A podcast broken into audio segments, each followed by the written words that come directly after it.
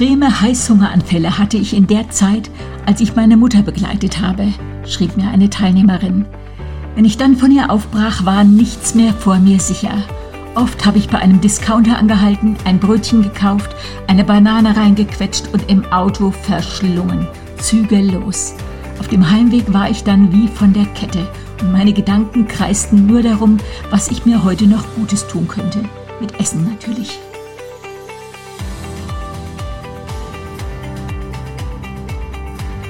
Du hörst den Podcast Body, Spirit, Soul, lebt dein bestes Leben und ich bin Beate Nordstrand. Ich bin hier selbstständige Diätassistentin und ich liebe Menschen. Ich bin seit 35 Jahren in der Erwachsenenbildung aktiv, schwerpunktmäßig in der Frauenarbeit. Zusammen mit Heike Malisik habe ich das Lebe leichter Programm und den Body Spirit Soul Kurs entwickelt und wir haben zusammen neun Bücher geschrieben. Im heutigen Podcast geht es um Emotionsessen. Unsere Themen sind ja immer ganz bunt zusammengewürfelt, je nachdem, was Heike und mich gerade beschäftigt. Aber nach meiner letzten Lebeleichter Kursstunde, wo es gerade um emotionales Essen ging, dachte ich, ach, das könnte auch mal ein Thema für diesen Podcast sein.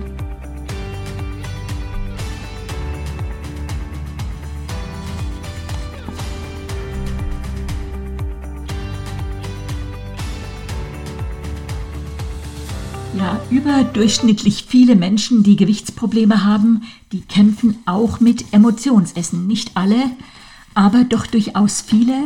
Jetzt geht es hier ausdrücklich nicht um Essstörungen, aber beim Emotionsessen gibt es Nuancen, also so Stufen. Mit dem Emotionsessen, das ich hier heute meine, meine ich jetzt nicht das erste Eis, das du dir im Sommer in der Waffel holst und genießt. Das sind natürlich auch Emotionen, aber Essen ist ja oft mit Emotionen verbunden. Ich meine nicht den frischen Zwiebelkuchen mit Federweißen, auf den, auf den du dich im Herbst freust, nicht die Plätzchen oder die Lebkuchen im Dezember, nicht das Stück Apfelkuchen bei der Mutter oder bei der Oma, der schmeckt wie früher, als die Welt noch in Ordnung war. Immer natürlich emotional, aber diese Art von Emotionsessen meine ich nicht. Auch schlanke Leute essen immer wieder emotional, gerade Feiern sind mit Emotionen verbunden. Für meinen Mann riecht und schmeckt Weihnachten nach Schafsrippen. Das ist das obligatorische Weihnachtsessen früher bei ihnen zu Hause in Norwegen. Wenn ich an die Familienfeiern bei meiner Mutter denke, dann denke ich an ihre Mandarinentorte, durchaus emotional, aber kein Emotionsessen. Vielleicht denkst du an Grillen mit Freunden, wo du zu oft zugegriffen hast und mehr gegessen, als du dir vorgenommen hattest. Oder du trinkst einen Radler oder ein Prosecco zu viel. Alles emotionale Situationen, die durchaus wir als Emotionsessen bezeichnen könnten, aber äh, weil das war ja kein Essen aus Hunger und natürlich kann es auch bei dieser Art von emotionalem Essen zu einer Zunahme kommen, einfach wenn das zu häufig ist. Aber all das erleben schlanke Leute auch und ist, glaube ich, auch ganz normal. So, die nächste Stufe der Emotionsesser fallen kommt aber auch immer noch recht harmlos daher. Da ist vielleicht jemand eine echte Nasch Naschkatze. Da gibt's das zweite oder auch das dritte Stück Kuchen, einfach weil der so lecker ist oder weil es so gemütlich ist oder einfach weil er noch da ist. Oder du bist eine Genießerin. Es können die Snacks am Abend sein, wenn die Arbeit getan ist und du dir eine Belohnung mit auf die Couch nimmst. Oder wenn du merkst, ey, du musst noch weiterarbeiten und du nimmst dir eine Tüte Studentenfutter nebenbei und arbeitest, auch ohne dass du Student bist, sitzt du über dieser Aufgabe und tankst noch ein bisschen Energie mit dem, was du nebenbei futterst. Auch das habe ich noch nicht gemeint, aber jetzt komme ich zu dem Emotionsessen, nämlich wenn die Gäste weg sind und da sind noch vier Stücke Torte auf der Platte und du die auf einmal verschlingst. Heimlich, gierig. Wenn du dir eine Pizza zum Abendessen gemacht hast und danach noch einen Joghurt nimmst und dann noch eine Schachtel Cookies isst und immer noch weiter suchst. Wenn Emotionsessen in Heißhunger umschlägt, gierig, heimlich, schnell, zügellos, maßlos und du scheinbar unfähig bist, diesen Essanfall zu stoppen. Bei Lebe leichter haben wir ja ein Drei-Mahlzeiten-Konzept. Ein Frühstück, ein Mittagessen, ein Abendessen. Und durch diese klare Struktur der drei Mahlzeiten werden diese Art Emotionsesser ziemlich schnell mit Gefühlen und Bedürfnissen konfrontiert, die sie vorher mit Essen besänftigt haben, die ihnen vielleicht auch gar nicht aufgefallen sind, einfach weil man immer wieder auf diese Gefühle draufgegessen hat. So, die emotionalen Esser, von denen ich hier rede, das sind keine Genießer. Die essen schnell und nebenbei, um sich zu beruhigen oder zu entspannen oder den Ärger wegzubeißen oder runterzuschlucken oder die Leere zu füllen, ganz je nach Baustelle halt. So beim Frühstück essen ja die wenigsten Menschen emotional. Mittags auch noch nicht so häufig.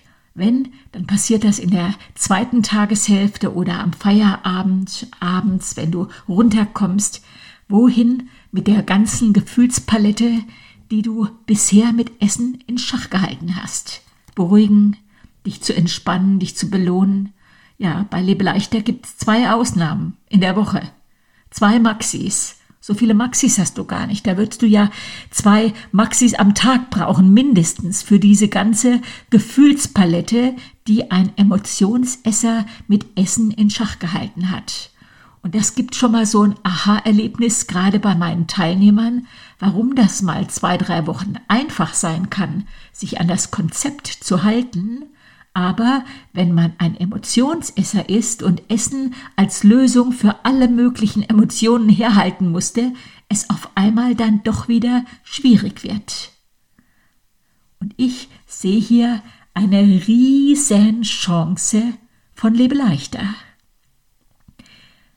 Das, was an Gefühlen hochkommt, anzuschauen, Gefühle, die ja sowieso da waren oder da sind, anzuschauen, statt sie in sich hineinzufressen. Ja, das ist kein schönes Wort, fällt mir auch gerade auf. Aber wie wäre das, diesen Drang mit Essen Gefühle zu vergessen? Also steckt das Wort Essen auch wieder drin. Der Drang mit Essen Gefühle runterzuschlucken, Gefühle in dich hineinzustopfen, als Wegweiser zu sehen für das, was du wirklich brauchst. Weil kannst du Gefühle vergessen? Also kannst du Gefühle aufessen? Lohnt es sich, auf Dauer Gefühle runterzuschlucken? Oder könnte das auch mal nach hinten losgehen? Je mehr du deine Bedürfnisse mit Essen unterdrückst, in Schach hältst, desto bestechlicher ist der Emotionsesser beim Essen. Dann funktionierst du gut, solange der Körper mitmacht, aber emotional lebst du schlecht. So wie wäre das, dieses Essverhalten einmal in Lebenshunger umzubenennen. Lebenshunger klingt viel schöner und trifft es, finde ich, auch sehr viel besser, weil Emotionen sind ja gut. Immer. Also Gott sei Dank, dass wir Emotionen haben. Gute, aber auch negative. Die sind ja ein Wegweiser, sowohl für das, worüber wir uns freuen, als auch für das, was uns vielleicht fehlt oder was uns vielleicht gerade ärgert oder wütend macht. Meine Güte, wie äh, gut diese Gefühle wahrnehmen zu können. Ja, also wir nehmen dieses neue Wort Lebenshunger. Hunger nach dem Originalleben, nach einem emotional gutem Leben. Kein emotionaler Esser will sich ja schaden, das ist ja ganz klar. Was sucht die Person, die gestresst ist? Will die sich schaden? Die vielleicht im Stress zwei Brötchen runterschlingt? Möchte sie sich was Schlechtes tun? Nein. Vielleicht will sie sich abreagieren. Vielleicht will sie sich beruhigen. Beruhigt es? Im ersten Moment immer. Der Trösteressen funktioniert bei Emotionsessern immer. Was sucht die Person, die aus Müdigkeit ist? Will die sich schaden? Nein. Vielleicht braucht sie eine Pause. Vielleicht will die sich neue Kraft zuführen. Aber das ist ein Kreislauf, weil zu viel Essen nicht Energie gibt, sondern Energie abzapft. Übergewicht zapft enorm viel Energie ab. So wenn es Abend wäre, könntest du einfach ins Bett gehen dann bist du am nächsten Morgen fit und schaffst mit Leichtigkeit das, was du am Abend nur mit Anstrengung fertig bringst. Was sucht der, der sich mit viel Essen belohnt? Ja, vielleicht heißt für dich viel Essen dir was gönnen. Und wenn du mit Süßigkeiten und Kuchen Belohnung verbindest, heißt dann nicht süßes Essen Strafe? Ist ein Abend ohne Naschen Strafe für dich? Ja, dann ist Zeit für eine neue Art von Feierabend. Und übrigens getane Arbeit bringt ja immer auch ihren eigenen Lohn. Der Schreibtisch ist leer, die Aufgabe ist erledigt, die Küche ist sauber, der Keller entrümpelt, der Garten gejätet. Ist der Lohn der getanen Arbeit nicht auch was wert? Aber wenn du Emotionsesser bist, dann fragst du dich das vielleicht erst gar nicht. Belohnungsessen wird irgendwann zu einem Muster. Essen, um die Stimmung aufzuhellen. Süßes wie Kuchen, Schokolade, aber auch Pudding, Eis, Joghurt, die versüßen das Leben, versöhnen mit dem Schicksal, aber ohne echte Liebe, sogar wenn auf der Packung Moncherie oder Merci draufsteht.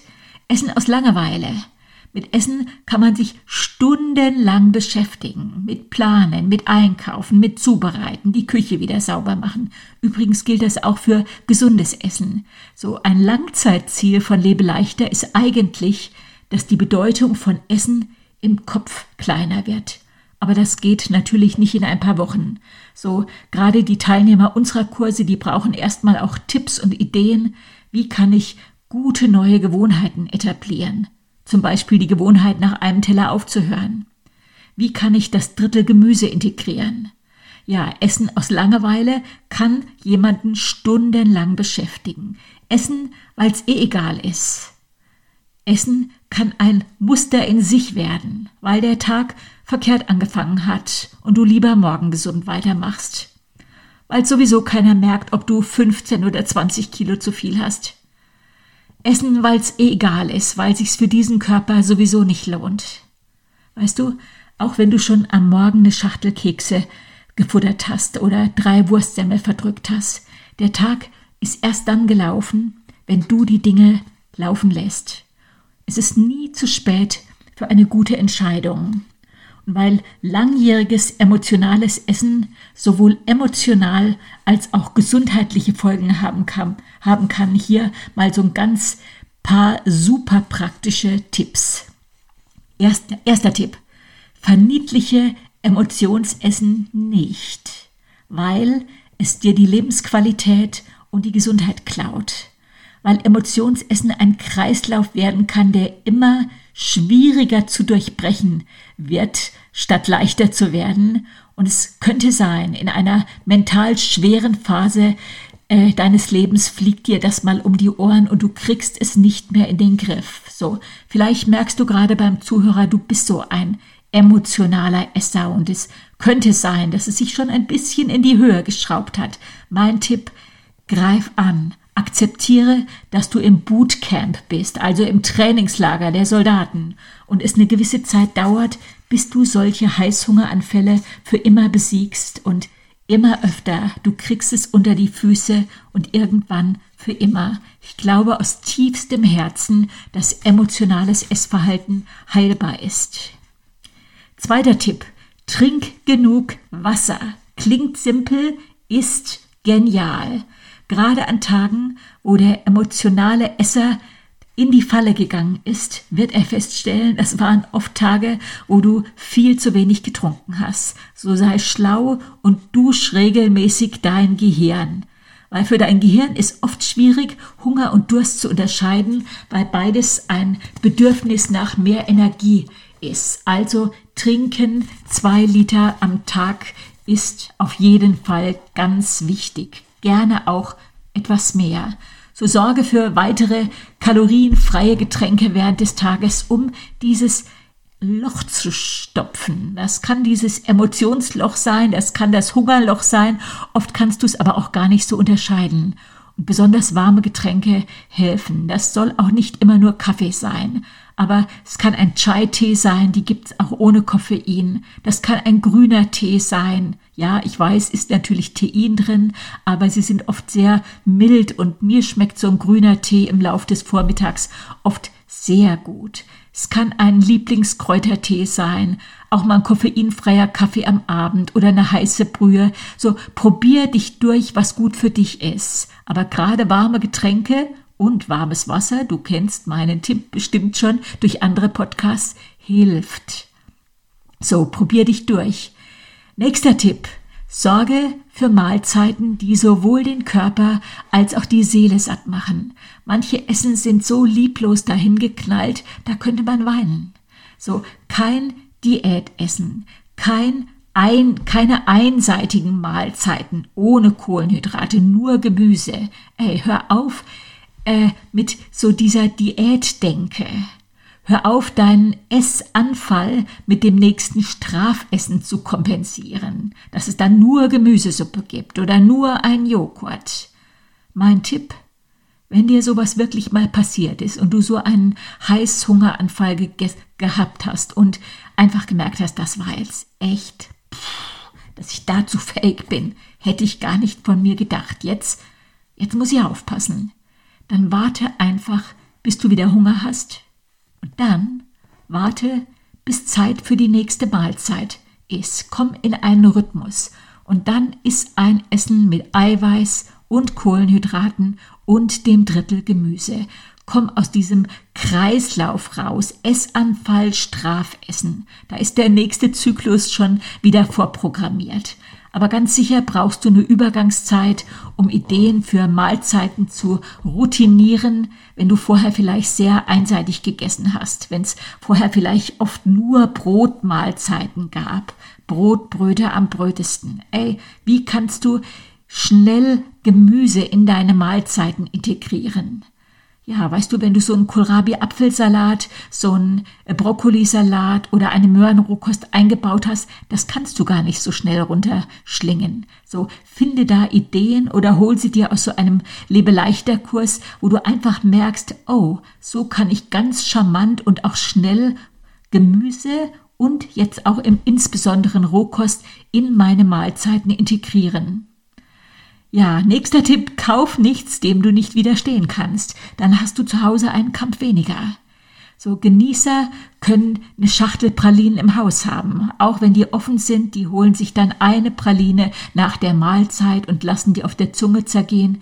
Emotionsesser können das nicht. So schütz dich vor dir selbst. Putz dir die Zähne, ganz einfacher Tipp gerne auch nach jeder Mahlzeit und dieser frische Minzgeschmack, der dämpft deinen Heißhunger. Dann lenk dich ab mit Körperpflege. Wer duscht, kann ich essen. Wer Augenbrauen zupft, kann ich essen. Wer die Fingernägel lackiert, kann ich essen. Lenk dich ab mit Aufräumen, mit Bewegung. Lenk dich ab, indem du die Esszone, sprich deine Küche oder da, wo dein Süßigkeitenfach ist, äh, indem du diese Zone verlässt. Mal dir ruhig auch mal den Härtefall aus. Beam dich in die Zukunft. Was passiert, wenn du dein Essverhalten nicht in den Griff bekommst, wenn das schlimmer wird. Wie sieht dein Leben in fünf Jahren aus? Emotionsessen, was aus dem Ruder gelaufen ist, kann dir nicht nur einen Tag stehlen. Das stiehlt dir ein Jahr, das stiehlt dir deine Gesundheit, deine Träume und dein Leben. So, greif an. Es gibt einen ganz schönen Bibelvers, den ich hier mal zitiere und Überschrift Behüte deine Seele vor der Gier, also vor diesen Berglöwen. Im Buch der Sprüche heißt es mehr als alles andere, behüte dein Herz. Und in unserer Seele, in unserem Herzen sind ja nicht nur unsere Gefühle und unsere Emotionen. Da gibt es auch noch den Verstand und da gibt es noch unseren Willen. Frag dich, gerade in so einer emotionalen Situation, was sind denn das für Gefühle, die mich hier gerade steuern wollen, die mich zum Essen verleiten wollen, obwohl es absolut nicht Essenszeit ist, obwohl ich auch gar keinen Hunger habe. Schalte mal ganz bewusst auch deinen Verstand ein und such Lösungen. Weil wir sind nicht komplett unseren Emotionen ausgeliefert. Meistens gibt es sogar mehrere Möglichkeiten und du kannst wählen. Und dann benutzt deinen Willen und triff eine gute Entscheidung. Beschäftige deine Seele ganz bewusst auch mit anderen Leidenschaften, die mit Essen nichts zu tun haben. weil mit was du dich viel beschäftigst, das wird größer. Wenn du dich viel mit Essen beschäftigst, dann wirst du es lieben und dann werden diese Gedanken immer wieder dahin gehen. Was für eine Leidenschaft in dir soll eigentlich größer werden? Bei Lebenshunger hilft keine Schokolade, da hilft ein leidenschaftlicher Lebensstil. Ich erinnere mich eine, an eine Emotionsesserin aus einem meiner Lebeleichter-Kurse. Sie hatte schon einen kompletten Kurs gemacht und ja, weit über 100 Kilo gewogen aber sie hat so gerne Kuchen gegessen. Und das war nicht nur immer das Problem, das war immer auch eine Ausrede, weil ihr Mann hat ihr immer Kuchen mitgebracht. Und da saßen sie nun und haben gerade sich auch, ich glaube, sie war schon in Rente, sich den Nachmittag versüßt. Und sie war Diabetikerin. Und sie wusste, sie muss eigentlich aufpassen. Und der Arzt hat ihr selbstverständlich auch geraten, äh, auf Süßes zu verzichten. Aber eines Tages äh, rief sie an, sie war in ihrem zweiten Kurs und sagte, ach Beate, jetzt kann ich gar nicht mehr kommen, das war ja immer so nett, äh, schade. Und ich habe gesagt, was ist denn? Ach, sagt sie, du, ich habe ja Diabetes gehabt und jetzt haben sie mir wirklich ein paar Zehen abgenommen. Ja, und dann hat mir das so leid getan für sie, weil jetzt war es ein bisschen zu spät. Ignoranz kann gefährlich sein, die kann unangenehm sein, die kann dir wehtun, die kann dir Lebensqualität stehlen und es gehen Jahre ins Land und es ändert sich nichts. Aber weißt du, jetzt merkst du schon, es wird ernst, aber ich möchte hier auch noch einen letzten anderen Faktor einfließen lassen. Vielleicht hast du auch schon alles Mögliche versucht. Vielleicht hast du schon alle natürlichen Ressourcen ausgeschöpft. Aber ich möchte diesen Faktor G ins Spiel bringen. Es gibt einen Gott im Himmel, der deinen Kampf sieht, ganz egal, ob das jetzt eine Angewohnheit ist, die du nicht besiegen kannst, ob es eine Essstörung ist. Gott möchte dir helfen. Der kommt nie mit erhobenem Zeigefinger und sagt, hey, du bist schuld an deinem Diabetes, hättest du mal anders gegessen. Gott kennt sich aus mit Medikamentenabhängigkeit, mit Bulimie, mit Magersucht, mit Esssucht. Der kann dir eine göttliche und auf dich zugegebene Strategie äh, geben. Und in deinem Fall heißt das nicht, jetzt streng dich mal noch ein bisschen mehr an oder reiß dich doch endlich mal zusammen. Das hast du ja bestimmt schon alles ausprobiert und bist mit deiner Weisheit am Ende. Hier geht es jetzt um eine übernatürliche Hoffnung, die nicht nach deinen eigenen Möglichkeiten ausgerichtet ist. Gott möchte dir helfen. Das ist der G-Faktor. Gott hat eine übernatürliche, göttliche Strategie, die direkt auf dich zugeschnitten ist und die du dir auch von ihm geben lassen kannst. Und vor ein paar Tagen, nee, vor ein paar Jahren habe ich eine Frau begleitet, die hatte Magersucht und hatte Bulimie und hat mich um Hilfe gebeten. Und weil sie gemerkt hat, dass diese zerstörerischen Muster in ihrem Essverhalten immer wieder zurückkehren wollten. Und ich habe sie eine gewisse Zeit begleitet. Die meiste Zeit haben wir uns per E-Mail ausgetauscht, aber einmal schrieb sie mir dann, ah, die Woche war hart. Ich musste so kämpfen, dass es mir nicht den Boden unter den Füßen wegzieht. Die Versuchung, ist unmenschlich groß. Und vielleicht kennst du, lieber Hörer, ja dieses Gefühl, dass da eine schlechte Gewohnheit ist, eine Sucht, ein Problem, das dir den Boden unter den Füßen wegziehen will, dass es eine fast unmenschliche Anstrengung erfordert, dagegen anzugehen oder stehen zu bleiben. Und die Verzweiflung von Barbara, die hat mich echt aufgewühlt. Und ich habe auch gemerkt, so Durchhalteparolen und streng dich mehr an oder äh, das hilft ihr überhaupt nicht. Und so habe ich mir Zeit genommen und für sie gebetet, das hat sie gar nicht gemerkt, aber da sah ich wie so einen inneren Film vor meinen Augen. Und wie Barbara sich wie in einer Stierkampfarena befand und ihr gegenüber ein wütender Stier, der nur darauf gewartet hat, bis sie endlich aufgibt, bis er sie endlich auf den Boden schleudern kann. Und plötzlich sehe ich, wie die Szene sich wechselt und Barbara diesen Stier fest in die Augen schaut und dann auf ihn zugeht und ihn bei den Hörnern packt und ihn mit einer enormen Kraft in Richtung des Ausgangs der Arena schiebt. Und als ich mich gewundert habe, woher sie diese Kraft bekam, da bemerke ich, dass rechts und links hinter ihr zwei riesige Engel waren, die sie angeschoben haben. Und es war gar nicht Barbaras Kraft, die hatte übernatürliche Hilfe.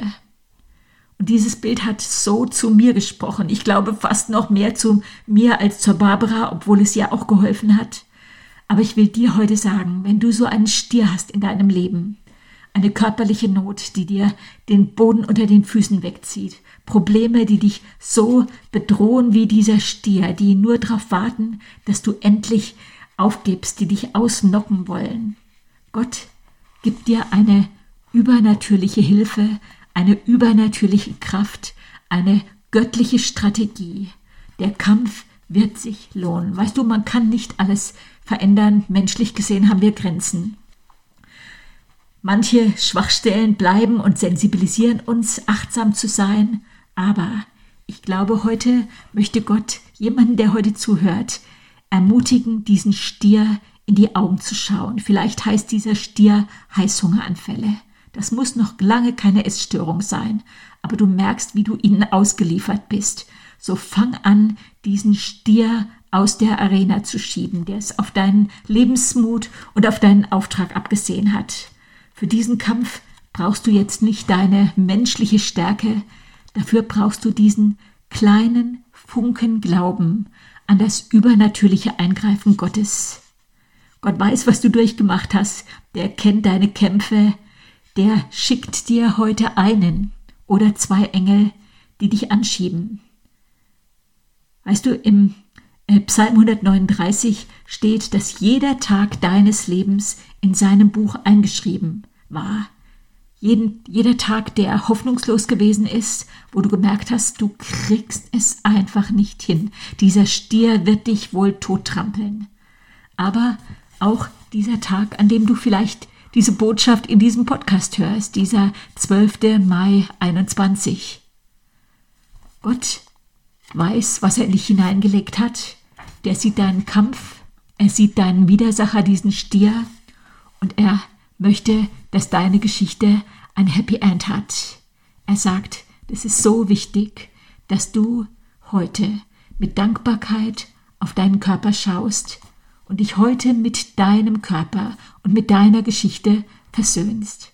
Gott sagt zu dir, ich brauche dich genau so, wie du bist, nicht in der verbesserten Form, mit deiner Geschichte, mit deinen Narben, was du durchgemacht hast, aber vertraus mir an. Ich bin der G-Faktor, der entscheidende Faktor, der Dinge wenden kann. Ich liebe dich, ich liebe deinen Körper, dein Gesicht, deine Augen, dein Lächeln. Schließ Frieden mit deinem Körper und ich werde dich heil machen. Und du wirst einen Unterschied machen. Es wird einen Unterschied geben für dich, für deine Umgebung, aber auch für mich, weil ich dich brauchen möchte. Sag Gott zu dir. Und ich bin ganz sicher, der hört dein Gebet. Das kann ein ganz kleines Gebet sein, aber bring ihm deine Not und sag, jetzt mit deiner Hilfe möchte ich diesen Stier aus der Arena schieben. Bitte stell zwei Engel hinter mich, die mich anschieben. Und dann sei gespannt, was passiert.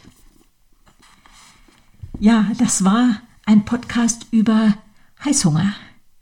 Nicht unbedingt ein Podcast über eine Essstörung, aber vielleicht sind manchmal die Grenzen sehr dicht beieinander und davor möchte ich dich auf jeden Fall äh, bewahren. Und ich weiß und glaube, dass Gott dir helfen kann. In zwei Wochen wird eine Frau den Podcast mit mir machen, die sehr viel über Resilienz zu sagen hat und die ein paar ganz beeindruckende Beispiele auch in ihrer Geschichte hat, wie man Resilienz trainieren kann. Ich hoffe, du hörst nächste Woche Heike zu. Ich hoffe, der Podcast heute hat dir Spaß gemacht oder was gebracht. Und wenn das dein Beispiel war, dann nimm den Stier bei den Hörnern. Schau ihn zuerst mal tief in die Augen und dann pack ihn bei den Hörnern und dann schieb ihn aus der Arena. Für die Engel wird Gott sorgen. Ich wünsche dir eine wunderbare Woche und lebe es, dein bestes Leben. Deine Beate